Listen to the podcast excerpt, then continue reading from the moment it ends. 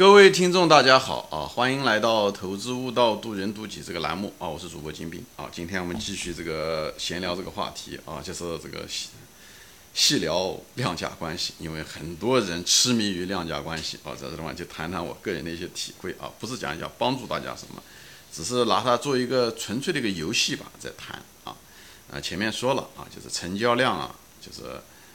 股价是一一眼就能看得出来，对不对？它无非就是阳线、阴线、大阳线、小阴线啊，嗯，大阴线而已啊，只是程度不同。嗯，成交量呢，就是一个有大有有大的成交量，有小的成交量。前面说了，成交量大不一定能反映真实的情况，因为成交量大是可以做出来的啊，可以对倒出来的。成交量小呢，相对来讲比较真实。这这个结论本身就。说明了什么东西？就是那些 K 线图上面的什么大阳线放量的阴线和阳线都不一定准确，就是放量上涨不一定表示这个是一个好事情啊，不一定表示是好，因为前面说了，这可以做出来，成交量可以做出来，可以对导出来啊，放量下跌不一定是一件坏事情。不是像你想看的书上面讲的那样，放量下跌就不好，大阴线放量下跌啊，大阴线总归来讲，从股价的角度来讲肯定是不好了，因为从市场的角度来讲是肯定不好了，对不对？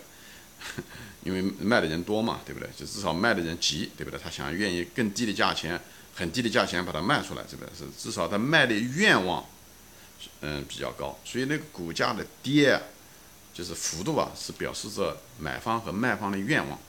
如果是一个大阳线的话，表示买方踊跃，他愿意更高的价钱出更高的价钱买，股价下跌的厉害的是意思上持有者他对这东西比较悲观，他愿意更快的卖，而没有人接。啊，如果成交量大，那也许真的有人接啊，是这样子。所以，但是成交量本身它是可以做出来的，所以呢，嗯，不要对这个呃成交量大。无论是大阳线的放量也好，还是大阴线的放量也好，不要过度解释，就在这。相反，缩量的东西相对来讲可靠性更大一点。我前面说了啊，上涨缩量表示很就是人愿意出更高的价，却没人卖啊。放量下跌也是，而缩量下跌也是一样的，有人愿意很低的价钱卖，却没有人去买，这这表示了一个当下的状态，但是不代表明天会怎么样，后天怎么样。这，所以呢，这里面不要过度解释啊。这地方就是你只是帮助你一个当下的一个状态。好，前面我又说了，又拿了个例子，比方是无非一个上涨一个下跌，我都解释完了啊。就是无非上放量上涨，缩量上涨，放量下跌，缩量下跌，对不对？我都说了。还有就是什么呢？就是比方说，嗯，在横盘，对不对？就是一个平台上横盘，对不对？横盘的时候。如果在横盘中的时候，它老是在放量的时候，其实我个人这么认为啊，就是其实就是意见不一啊，就是所以呢，老是在那个位置，嗯，双方其实都呃卖方也卖不动，呃买方也也也买不动，但是他们却意见很大，所以呢，互相之间有买有卖啊，这是一个，就是这是个成，这时候这个成交量一在平台上，往往反映着就是这个意见不一啊，市场上的意见不一啊，所以起伏比较大。在那个平台中啊，就是这样子的一个情况。那么底部如果就是或者一个平台吧，不能说底部，底部只能走完了以后你才知底部，对不对？就像顶部一样的，它落下来了以后你才知道，哦，那个才是顶部，对不对？所以在一个平台上的时候，比方它缩量，缩量，有的人说呃那个平台缩量了以后，有的人说是九盘必跌啊，有的人说这就是底部，底部缩量，其实这都是呃怎么说呢？这都是一种预，就是预判。啊，就是还是在预测，其实它只是一种解释。比方说是一个在一个平台上缩量，平台上缩量的意思是说大家的意见是一致的，也没人愿意卖，也没人急着卖，所以它是平台，对不对？也没人愿意急着买，所以呢它成，对不对？所以它是平台，而且没有什么成交量，他买的人也不踊跃，卖的人不踊跃。其实他讲的就是这个东西，至于讲为什么谁是卖家，谁是潜在的卖家，谁是潜在的买家。你必须要通过别的信息来得到，甚至是永远不知道。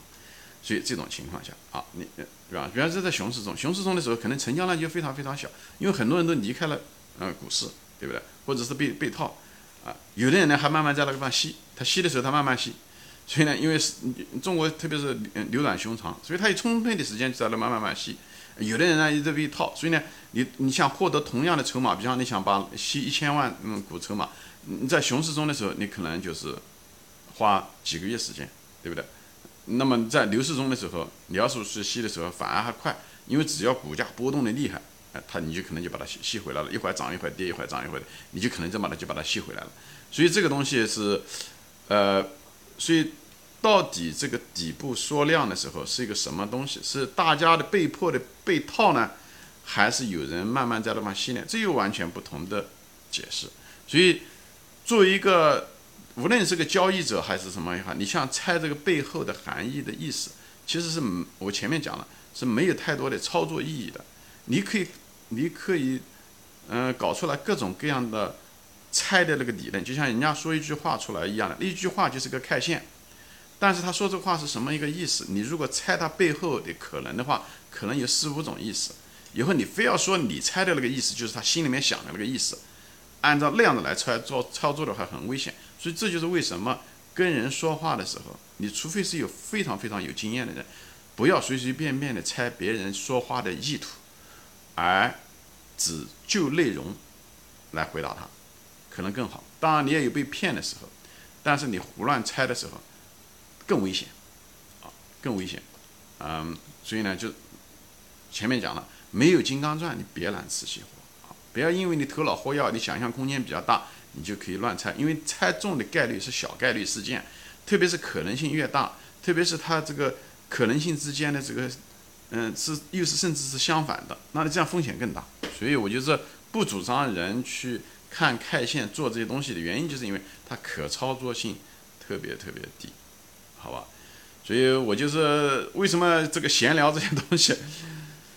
嗯，这都是雕虫小技，包括我这些什么成交量，还有股价的生成、股票的生存理论这些东西，都是我当年的一些对它的一些理解。我已经已经多年不用这些东西了啊，因为，嗯，因为很多人他是迷恋这个技术分析，我就在这方分享分享当初我对量价关系的一些理解，以后在这地方给分享。我不知道镜头前的呃朋友们有多少人对量价关系，呃的理解的程度到底怎么样啊？就是。其实这些东西都其实没有什么用处。我为什么把它拿出来说？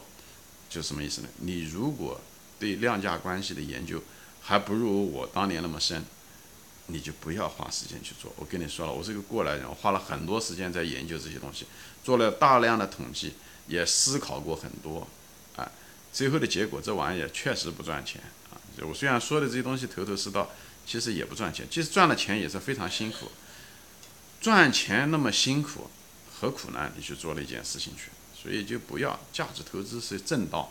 我也是浪子回头，这地方我就是特别就是希望大家少走一点弯路。如果你还在泥潭之中啊，你早点嗯从那泥潭中拔出来，回头是岸啊，回头是岸。价值投资又轻松。